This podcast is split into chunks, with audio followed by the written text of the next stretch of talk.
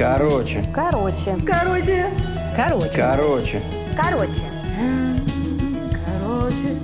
Короче. Короче. Записки юной артистки. Короче, есть в моей жизни одна история, от которой я до сих пор прихожу в неописуемый восторг. Давайте начнем с того, что я актриса. Тонким чувством юмора не обделена, но вот анекдоты очень сильно не люблю. Я себя чувствую крайне неловко, когда не могу разделить со всеми общего восторга, когда мне не смешно. Я знаю один единственный анекдот, который я услышала когда-то в детстве, и он почему-то произвел на меня впечатление и засел в подкорку, видимо, до конца моих дней.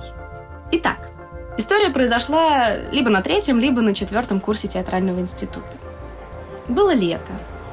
То время, когда ты абсолютно не занят учебой, можешь потратить его на себя и, конечно же, на кастинге. Какой начинающий артист не обивал пороги Амеди? Огромных размеров здания, где находится очень много компаний. Компании занимаются съемками фильмов, сериалов, клипов и рекламы. Короче, дворец надежды.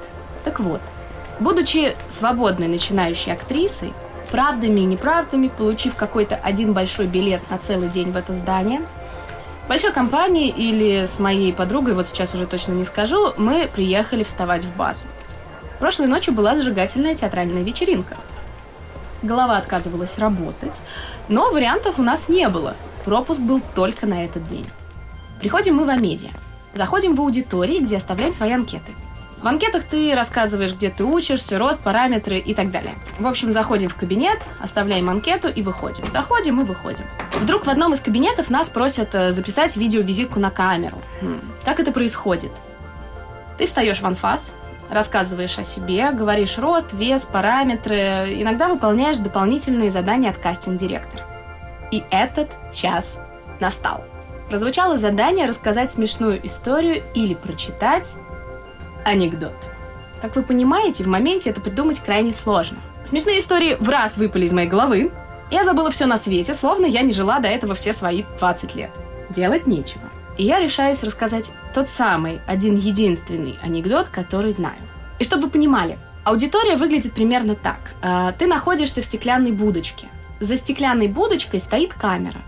За камерой стоит оператор, рядом с оператором стоит кастинг-директор, который и задает вопросы. Я начинаю рассказывать свой анекдот. Просыпается сын с утра с дикого бодуна. Болит голова, все, кошмар. Он подходит к зеркалу и понимает, что у него лицо в смятку. Ну вот совсем. И не помнит ничего. Он подходит к отцу и говорит, «Э, слушай, бать, я что-то вчера перебрал, вообще ничего не помню. Что было, расскажи. Отец говорит, ну, сын, давай, расскажу. Значит, э, когда ты вчера домой явился бухой в стельку, я стерпел. Когда ты мать назвал сукой, я тяжело, но тоже стерпел. Когда меня назвал мудаком, я тоже стерпел, хотя руки чесались невозможно. Но когда ты насрал посередине комнаты, натыкал туда спичек и сказал, что этот ежик будет жить у нас, я закончила читать анекдот. Секундная пауза уже кажется вечностью, и я слышу, как вибрирует пространство. Красный от стыда, поднимаю глаза на камеру. Вижу охеревших оператора и кастинг-директора, после чего я говорю «спасибо» и ухожу. Вот таким образом я встала в базу Амедиа.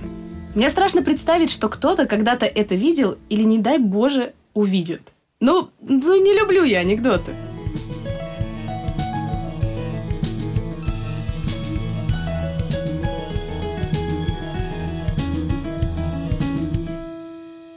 Короче.